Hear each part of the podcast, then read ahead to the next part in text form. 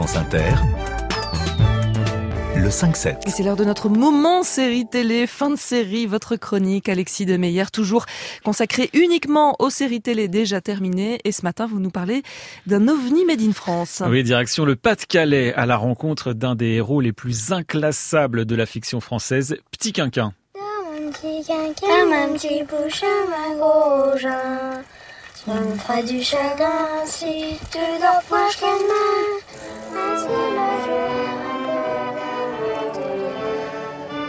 Petit Quinquin habite dans un village de la Côte d'Opale, non loin de Boulogne-sur-Mer. Ses parents sont fermiers et la plupart des amis de ce blondinet un peu effronté sont eux aussi des enfants de paysans.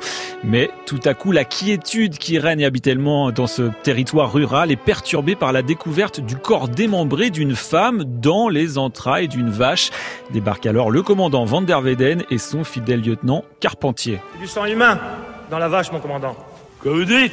Il y a du sang humain dans la bête La bête humaine, c'est du Zola, mon commandant. C'est du Zola. On n'est pas là pour philosopher, euh, Carpentier. Quand même. I've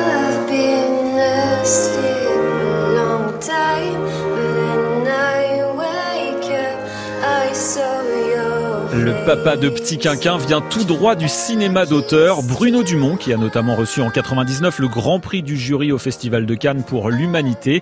Et ici, en quelques épisodes seulement, Dumont réussit à ringardiser une très grande partie de la production française. Ah oui, quand même, vous y allez fort, hein. Mais alors, comment il s'y prend? D'abord, et c'est très rare en France, on est ici face à une œuvre très personnelle. La chaîne Arte qui produit Petit Quinquin a laissé les pleins pouvoirs à Bruno Dumont. Et ça se ressent. La liberté de ton est totalement rafraîchissante. Le scénario ressemble à un grand 8 dans lequel on ne serait pas attaché. C'est imprévisible, c'est totalement loufoque et cette bizarrerie permanente est bien sûr renforcée par la direction d'acteurs. Les comédiens sont tous débutants et tous originaires de la région. C'est donc une forme de réalisme presque documentaire qui contraste génialement avec l'absurdité du scénario et des dialogues. Autre point fort, quatre ans se sont écoulés entre la première et la deuxième saison. Petit Quinquin est maintenant un ado qui se fait appeler Coin Coin. Ça va quoi Bah ça va. Je viens de me taper une jolie meuf. Super. Tellement super qu'elle m'a planté juste après. Voilà voilà. La vie est belle. Et toi? Avec ta copine? Putain, pourquoi tu commences à me saouler avec ça?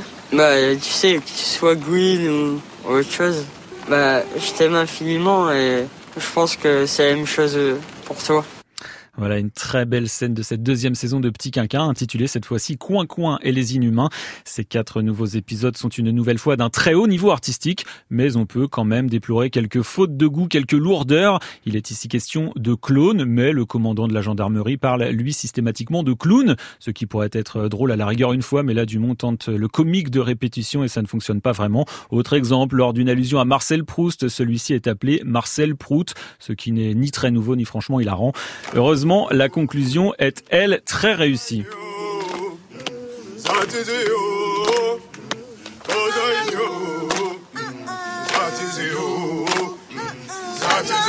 Voilà une jolie scène finale en musique qui met un terme à cette belle aventure créative. Petit Quinquin dont la filiation avec l'américaine Twin Peaks est évidente, se hisse, selon moi, parmi les meilleures séries françaises. Petit Quinquin et sa suite, Coin Coin et les Inhumains sont à retrouver en VOD et en DVD. Mais donc, s'il y en a une des deux qu'il faut choisir, vaut mieux prendre Petit Quinquin. La première. ouais. Merci Alexis de Meyer. Votre chronique fin de série est à retrouver sur franceinter.fr.